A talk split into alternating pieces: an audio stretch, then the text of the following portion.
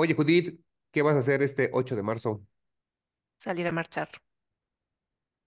Bienvenidos a Radio Back, un programa de sabiduría práctica donde te damos consejos como se los daríamos a un amigo. Este programa busca crear conciencia en un mundo donde nos estamos olvidando de pensar y reflexionar, conducido por Judith y Draco, expertos en nada.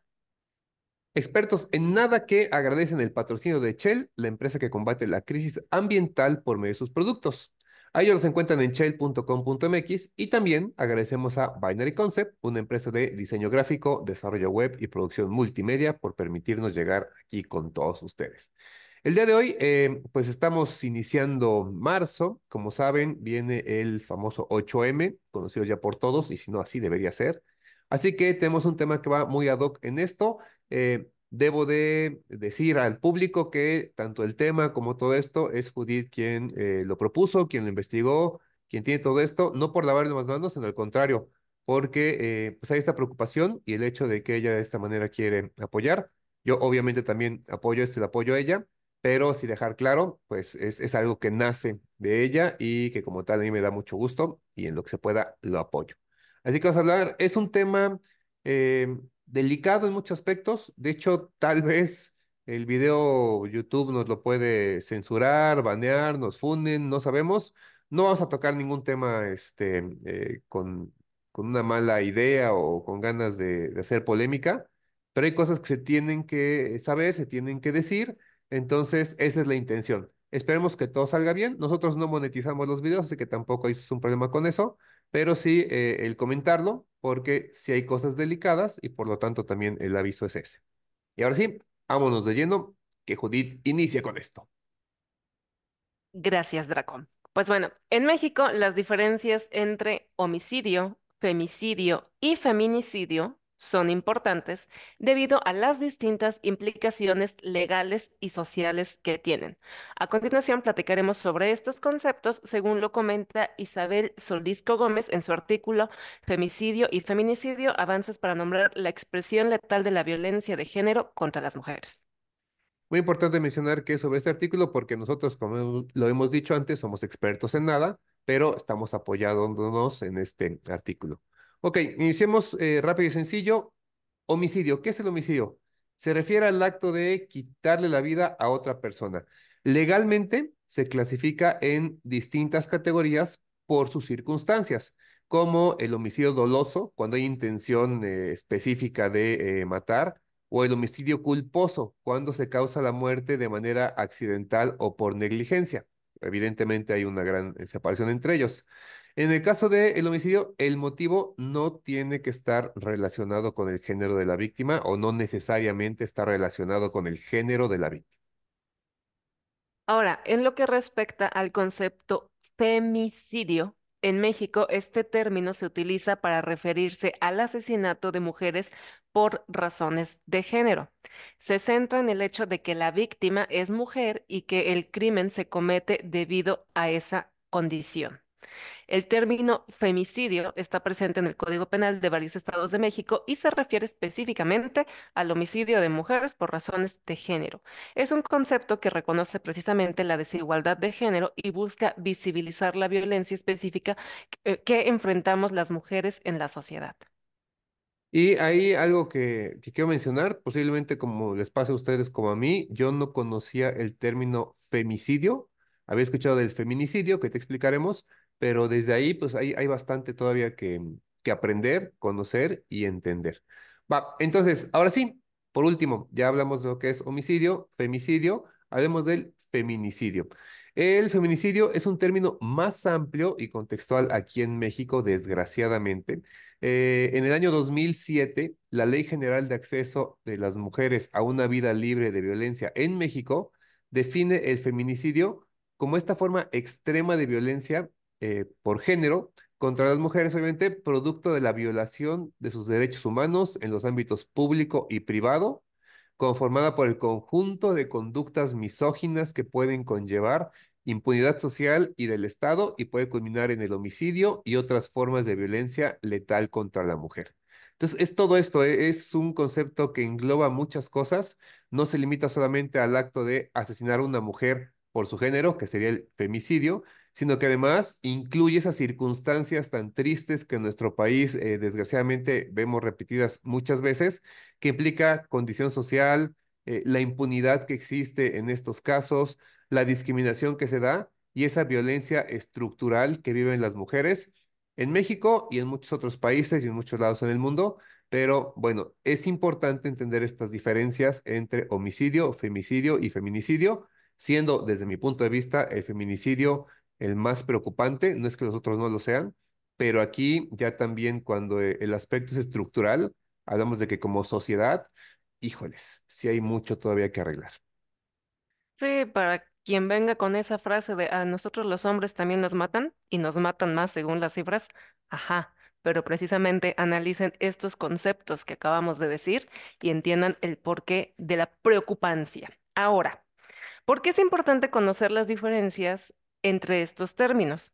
Y básicamente es porque cada uno de los conceptos lleva consigo implicaciones legales, sociales y políticas distintas, como, en primer lugar, reconocer un crimen como femicidio o feminicidio permite visibilizar la violencia de género y promover acciones específicas para prevenirla y combatirla. Por otra parte, eh, el que podamos tener esta distinción entre lo que es homicidio y femicidio o feminicidio eh, nos va a ayudar a entender la motivación que existe detrás del crimen y del criminal y así empezar a identificar patrones de violencia de género en la sociedad.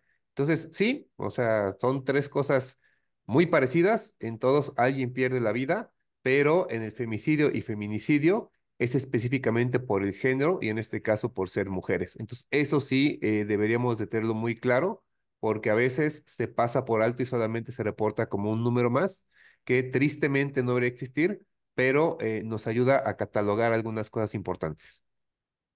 Y tercer punto, la tipificación legal de feminicidio implica la necesidad de investigaciones que son más exhaustivas y procesos judiciales específicos para garantizar la justicia y evitar la impunidad en caso de violencia contra las mujeres.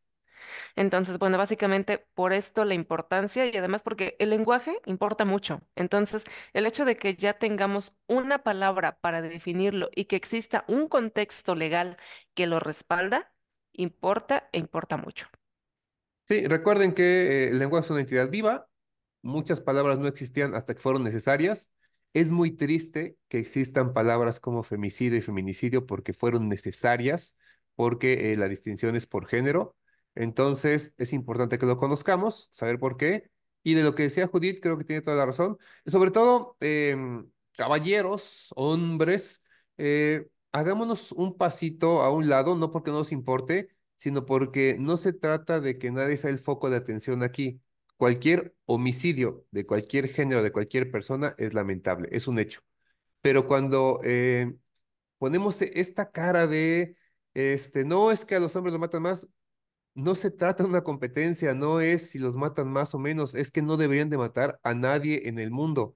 Pero si de pronto estamos viendo que a las mujeres las matan solamente por su género y que aparte toda la estructura está apoyando, solapando esto, entonces sí es algo preocupante, así fuera solamente una mujer.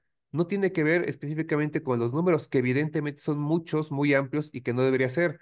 Entonces, en lugar de convertirlo en una guerra de géneros, en lugar de eh, desechar el problema central y empezar a, ver nada más cosas aisladas de si es hombre, si es mujer, lo que tenemos que hacer es pues caminar juntos. Y este tipo de, de aspectos como el del idioma nos van a entenderlo, así que por favor no caigamos en eso de eh, el denostar eh, algo, algo tan grave, porque sigue siendo algo muy malo. Entonces, como sociedad, todos deberíamos de apoyar para que estas cifras, estos números y estas palabras desaparezcan a futuro. Esa es la intención.